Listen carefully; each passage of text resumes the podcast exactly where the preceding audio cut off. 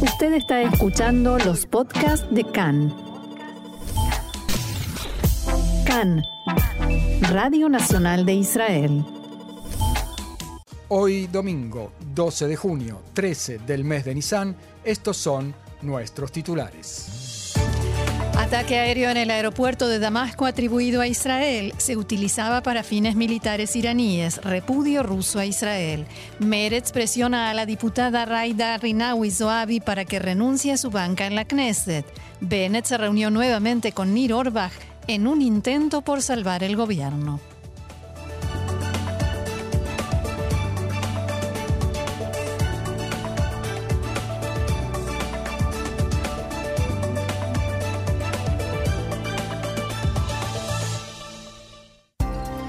Ahora sí vamos al desarrollo de la información. El ataque en el aeropuerto de Damasco atribuido a Israel este fin de semana.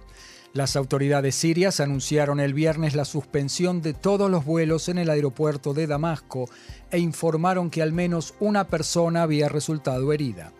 El Observatorio Sirio de Derechos Humanos, organismo de derechos humanos de la oposición siria con sede en Londres, sostiene que las salas de arribo y despegue de pasajeros dañados en el ataque servían para recibir a altos oficiales de la Guardia Revolucionaria iraní y de Hezbollah y que en ellos se almacenaban de modo temporal medios de combate llegados desde Irán. La organización publicó fotografías que supuestamente muestran el cuantioso daño provocado a dichas salas. Khan pudo saber que, el informe no tiene por el momento confirmación de otras fuentes y su credibilidad es dudosa. El Ministerio de Transporte en Damasco confirmó que las pistas de despegue y aterrizaje del Aeropuerto Internacional Sirio han quedado inutilizados luego de ser dañados en varios puntos por el ataque aéreo de este fin de semana. También informó, sin dar más detalles, que la sala de pasajeros resultó dañada.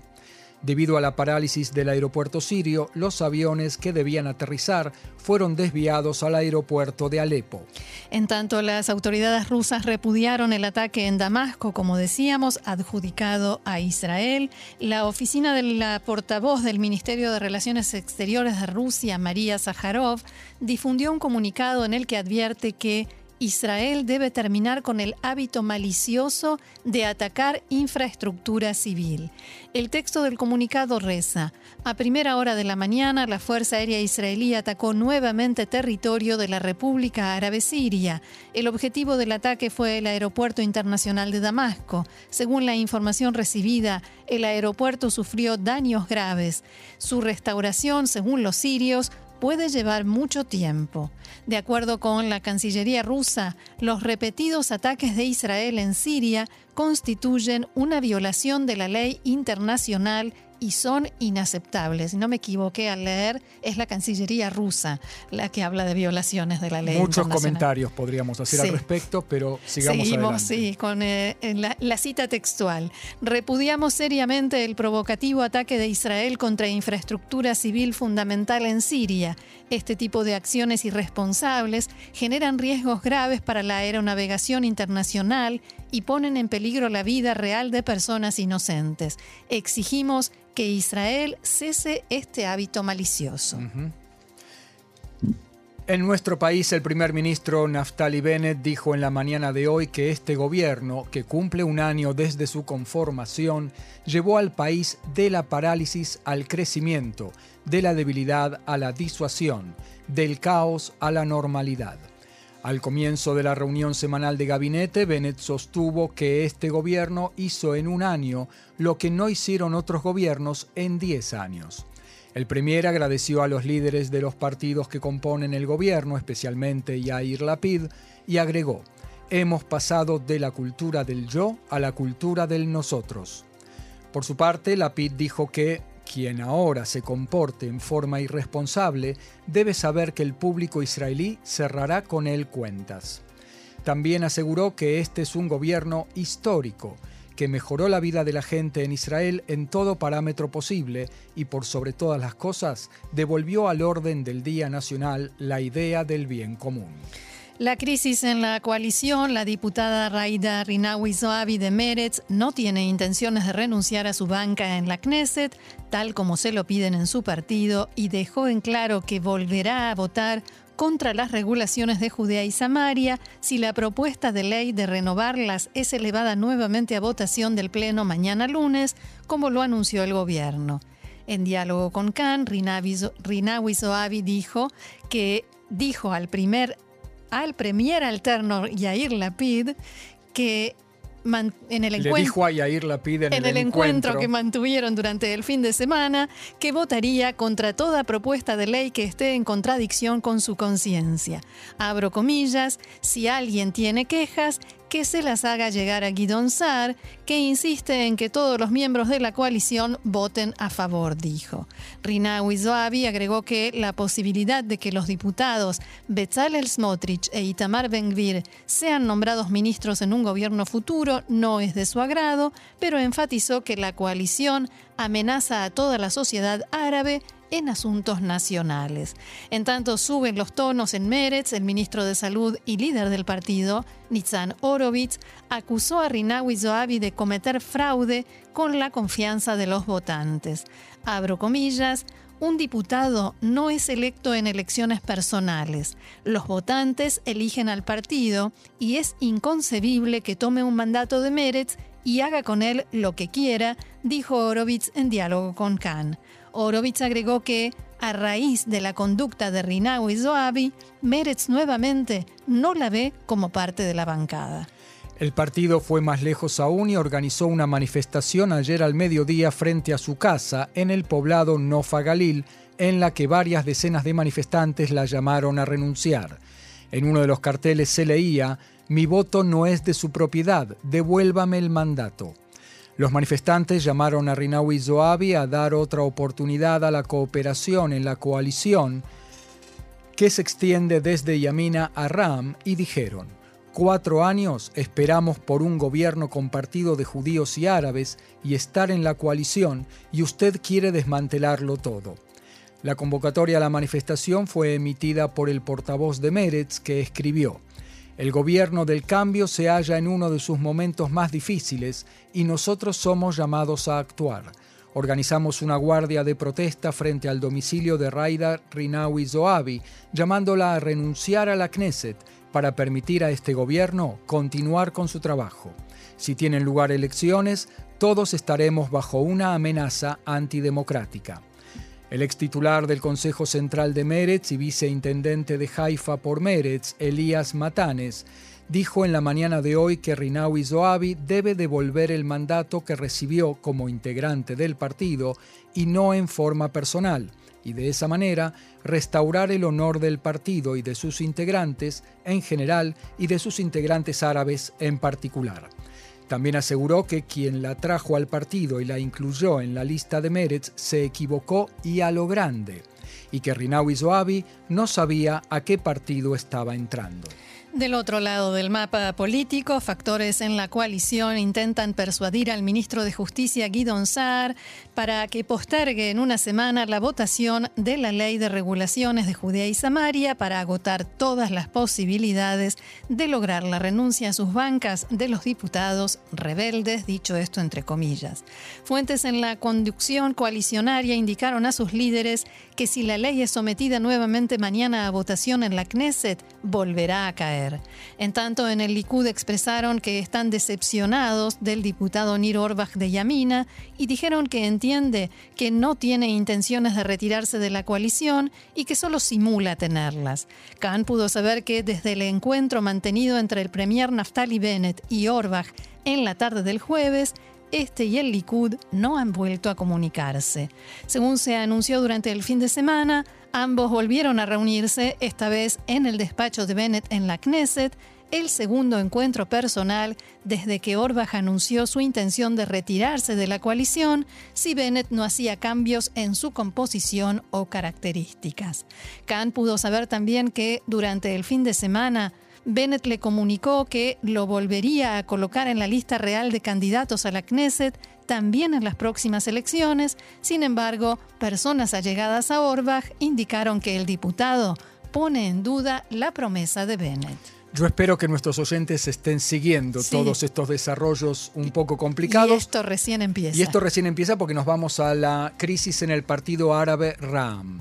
Este mediodía anunció su renuncia a la lista de candidatos a la Knesset el número 5, Ala Adin Jabarin. Ahora bien, la bancada de Ram cuenta con cuatro escaños y Jabarin se convertiría en diputado si renunciara el diputado Mazen Ganaim a su banca, que también está en cuestión. Esto es un paso deseado por el partido y lo está negociando con Ganaim a cambio de ayudarlo en su elección como intendente de Sajnin. El problema era que Jabarín es un furibundo opositor al Estado de Israel como Estado judío y la gente de Ram entendió que su asunción como diputado no hubiera aportado a la disciplina de bancada ni a la coalicionaria. O sea, era un de mal en peor. La renuncia hoy, por lo tanto, podría allanar el camino a la renuncia de Ganaim y su reemplazo por un diputado más alineado con la coalición. Esto sin mencionar que le daría más artillería a la oposición. Además, exactamente, el líder del partido RAM, Mansur Abbas, había dicho ayer que, a pesar de la rebelión de diputados que se da también en su partido, él no llamará a nadie a renunciar. Abro comillas, no voy a llamar a ningún diputado árabe a renunciar, como tampoco en otro partido llamaron a Mihai Shikli y a Edith Silman a renunciar. En un evento en Baca al se le preguntó también a Abbas si estaría dispuesto a compartir una coalición con Bezalel Smotrich e Itamar Ben-Gvir, de la extrema derecha del mapa político. Abbas respondió que tiene la intención de ser parte de la coalición en la próxima década y que no tiene intenciones de descartar a nadie. No descartamos a nadie, dijo, al contrario, hay quienes se niegan a estar con nosotros. También se refirió a los ataques del titular de la oposición, Benjamin Netanyahu, y dijo, Netanyahu dijo que yo apoyo el terrorismo. Nos reunimos en su casa varias veces y hablamos de política y otros temas. Abbas estimó que si se anuncian elecciones, se prevé una campaña electoral agresiva de parte del Likud contra la sociedad árabe y los políticos árabes, vuelvo a abrir comillas, él utilizará eso hasta el final. Ya veremos qué ocurrirá en las elecciones. Abbas llegó al evento con guardaespaldas y dijo que últimamente ha perdido la sensación de seguridad. Cito textual, la incitación es la incitación y no importa si viene de la extrema derecha o de extremistas de la sociedad árabe. Una bala es una bala. Quisimos que las cosas fueran diferentes. Se puede mantener una disputa de este tipo y puede que sea una discusión enérgica y difícil y no hay duda que en la sociedad árabe hay una disputa tremenda. También se le preguntó al, líder de RAM, partido que responde a los lineamientos del movimiento islámico, su opinión sobre la comunidad LGBT en el contexto de la marcha del orgullo gay en Tel Aviv, de la que vamos a hablar enseguida. Abbas dijo que, a pesar de su oposición religiosa, cree en la igualdad civil para todos. Abro comillas otra vez, no ambiciono inculcar a todos mi fe o mis ideas, pero no justifico ninguna acción de violencia o daño a personas. Y agregó, también en el Islam hay dos ideas supuestamente opuestas, pero se complementan la una a la otra. Llamamos a todos a regresar a la religión y a creer en Dios para mantener los valores y por otro lado, cumplimos el precepto de prohibición de imposición por la fuerza Palabras de Mansur Abbas. En el Likud, el diputado David Vitán dijo que no hay en este momento posibilidad de que el ministro de Justicia y líder de Tikva Hadashah, Gidon Saar, vuelva al Likud. Benjamin Netanyahu pidió este fin de semana a sus diputados no atacar a los familiares de Gidon Saar. En diálogo con Khan, dijo Vitán que no es la primera vez que Netanyahu pide a sus copartidarios no atacar a los familiares de sus rivales. También dijo que no existe posibilidad alguna de que el Likud comparta el gobierno con Mansur Abbas, líder del partido árabe Ram. Según él, Abbas se aprovechó de diálogos que tuvo con el Likud para obtener de Lapid y Bennett tres veces más de lo que él sostiene que le ofrecieron. Vitan agregó que está a favor de reservar puestos en la lista del Likud para todos aquellos que se pasen a ese partido, como Edith Silman y Nir Orbach de Yamina. Cambiamos de tema. Unas 170.000 personas participaron este viernes de la Marcha del Orgullo número 23 en Tel Aviv, bajo el lema Regreso al Orgullo, después de años en que la marcha tenía lugar en el Paseo Marítimo Charles Clore de la costa de Tel Aviv. Este año se modificó el circuito debido a la construcción del tranvía de la ciudad a unos 3 kilómetros al norte, a lo largo de la avenida Rocaj, hasta el Parque Ganei Yoshua, donde tuvo lugar el happening, la fiesta y los espectáculos musicales centrales de la marcha, desde poco después del mediodía hasta las 6 de la tarde. La marcha fue acompañada por unos 10 camiones sobre los cuales había bailarines y disc jockeys. Asistieron al evento ministros y diputados de la Knesset, entre ellos el primer ministro alterno Yair Lapid, la ministra de Transporte Merav Mijaeli y la ministra de Igualdad Social Merav Cohen. En su discurso de apertura del evento, Lapid dijo, Estamos ganando la lucha por la comunidad LGBT, pero todavía tenemos que seguir. Y agregó, en tanto y en cuanto quede algún chico LGBT, LGTB perdón, en la periferia que tiene miedo, nosotros marcharemos con él. Merav Cohen, por su parte, dijo, he estado en marchas en las que nos escupían, nos insultaban y nos llamaban bestias. Que nadie nos cuente que no hay necesidad de marchas del orgullo. Merav Mijaeli, por su parte, escribió en su cuenta de Twitter, Continuaremos marchando por la igualdad y por la justicia, y por la libertad de amar. El intendente de Tel Aviv, Ron Huldaí, saludó la realización de la marcha, uno de sus proyectos insignia, y dijo, el último año fue difícil para la comunidad en el que la revolución Me Too comenzó a agrietar también, por fin, el muro de silencio de la comunidad, dijo, refiriéndose a las revelaciones sobre acoso y ataques sexuales dentro de la comunidad gay. Pero también fue un año bueno, agregó Huldaí, en el que la árbitra de fútbol Sapir Berman, la primera árbitra transgénero en Israel, y la Asociación de Fútbol Israelí demostraron que el cambio es posible un año en el que el ministro de Salud prohibió los tratamientos para, entre comillas, curar la homosexualidad, anuló la estúpida prohibición a los gays de donar sangre y permitió procesos de alquiler de vientre para parejas de varones en Israel, palabras de Ron Huldaí, intendente de Tel Aviv. El presidente de Venezuela, Nicolás Maduro, realizó este fin de semana una visita oficial de dos días a Irán en el marco de una gira que lo ha llevado a varios países del Medio Oriente.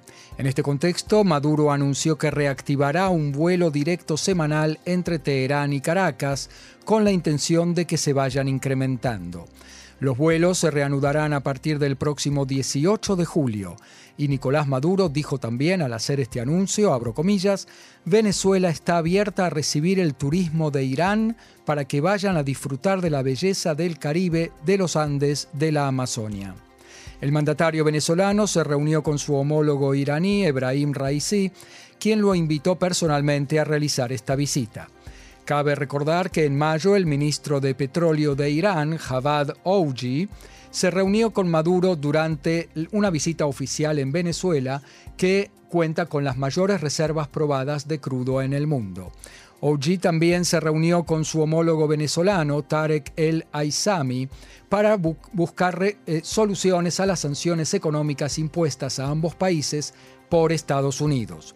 Durante el encuentro que mantuvo con el presidente iraní, Nicolás Maduro decía lo siguiente. Hemos llegado a este año 2022 en mejores condiciones, más preparados y más fuertes para articular la fuerza de Irán y Venezuela en un mapa de cooperación verdaderamente asombroso.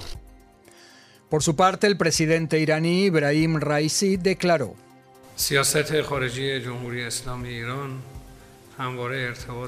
la política exterior de la República Islámica de Irán siempre ha sido la de mantener vínculos con naciones independientes y Venezuela mostró una resistencia ejemplar frente a las amenazas y sanciones de los enemigos y el imperialismo.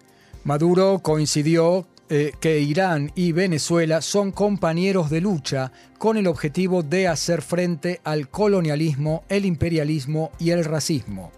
En una entrevista en la televisión iraní Hispan TV, a las pocas horas de llegar a Teherán, Maduro enfatizó el mensaje. Esta visita tiene el objetivo primordial de buscar un nivel más elevado desde el punto de vista estratégico de los procesos de cooperación para el desarrollo que tenemos la República Islámica de Irán y la República Bolivariana de Venezuela. Nicolás Maduro sostuvo que las relaciones bilaterales entre Irán y Venezuela son un modelo a seguir. Y bueno, seguir el proceso de construir lo que es una relación modélica, la relación de cooperación, de hermandad, de trabajo entre la República Islámica de Irán y la República Bolivariana de Venezuela es un modelo a seguir de verdadera solidaridad, de verdadera cooperación, de aprendizaje mutuo, de apoyo en los momentos de las dificultades. Hoy te apoyo a ti, mañana tú me apoyas a mí. Realmente es muy impresionante lo que hemos logrado construir en estos años. Estamos construyendo un mapa, te lo digo como primicia, un mapa de cooperación que vamos a firmar mañana estableciéndonos planes y estrategias para 20 años de desarrollo de las relaciones Irán-Venezuela. Vamos a firmar el mapa de cooperación de los próximos 20 años, poniendo la vista a mediano plazo, a largo plazo, para que nuestros países en su alianza estratégica seamos indestructibles. En efecto, los ministros de Relaciones Exteriores de Irán y Venezuela firmaron un acuerdo de cooperación por 20 años en diversos rubros. La agencia oficial iraní IRNA explicó que los ministros de ambos países firmaron acuerdos de cooperación en los ámbitos político, económico, turístico, petrolero y petroquímico durante la visita de Maduro.